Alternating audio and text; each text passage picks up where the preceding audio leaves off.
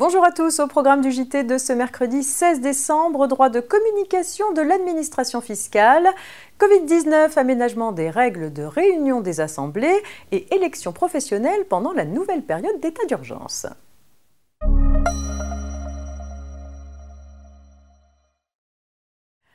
On ouvre cette édition avec une précision relative aux droits de communication de l'administration fiscale.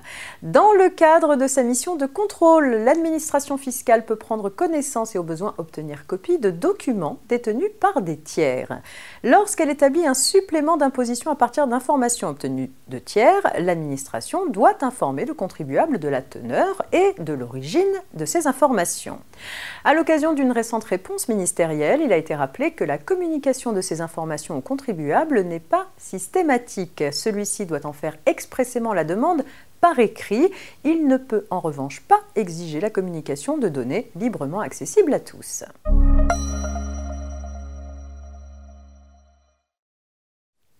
Covid-19 à présent avec un point sur l'aménagement des règles de réunion des assemblées. Vous le savez, au printemps dernier, des aménagements temporaires ont été apportés pour permettre aux organes des sociétés de fonctionner malgré les restrictions applicables pendant la crise sanitaire. Figurant dans une ordonnance du 25 mars 2020, ces aménagements étaient applicables jusqu'au 30 novembre 2020. La loi du 14 novembre 2020, prorogeant l'état d'urgence sanitaire jusqu'au 16 février 2021, autorise le gouvernement à rétablir, prolonger et adapter ces mesures dérogatoires. C'est l'objet d'une ordonnance du 2 décembre 2020.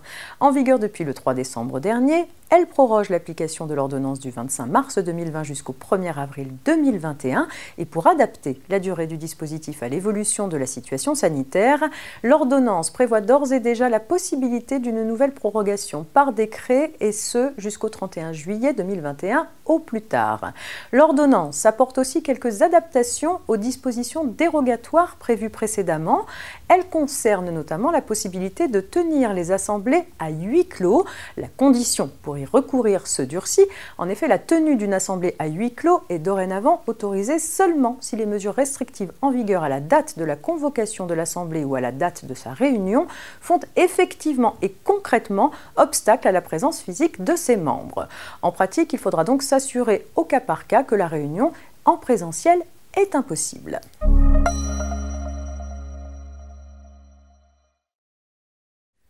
Le ministère du Travail a récemment mis à jour son document questions-réponses relatif au dialogue social en période de Covid-19. À cette occasion, il a évoqué le cas particulier des élections professionnelles pendant la nouvelle période d'état d'urgence sanitaire. À l'inverse de la première période d'état d'urgence sanitaire, les processus électoraux ne sont pas suspendus du fait de la seconde vague épidémique. L'employeur dispose alors de deux options, le maintien ou le report des élections professionnelles dans le respect de certaines conditions spécifiques. Si l'employeur maintient les élections dans le respect du calendrier initialement prévu, c'est à la condition que le confinement ne mette pas en péril le processus d'organisation des élections et la faculté des salariés à participer à l'élection au contraire l'employeur reporte les élections, dans ce cas, le ministère du Travail souligne que lorsqu'un protocole d'accord préélectoral a déjà été négocié avant le confinement, il devra être renégocié éventuellement à distance pour fixer la nouvelle date des élections. En outre, si l'entreprise dispose déjà d'un CSE, un accord unanime signé entre l'employeur et l'ensemble des organisations syndicales représentatives sera nécessaire pour proroger les mandats en cours. Dans le cas particulier où l'entreprise met en place son premier CSE, l'employeur peut invoquer une force majeure qui l'exonère provisoirement de son obligation de mettre en place une représentation du personnel et justifie la fixation d'une date de premier tour reportée. Fin de ce JT que vous avez la possibilité de retrouver en podcast sur rfplay.fr. Je vous souhaite une belle journée. À demain.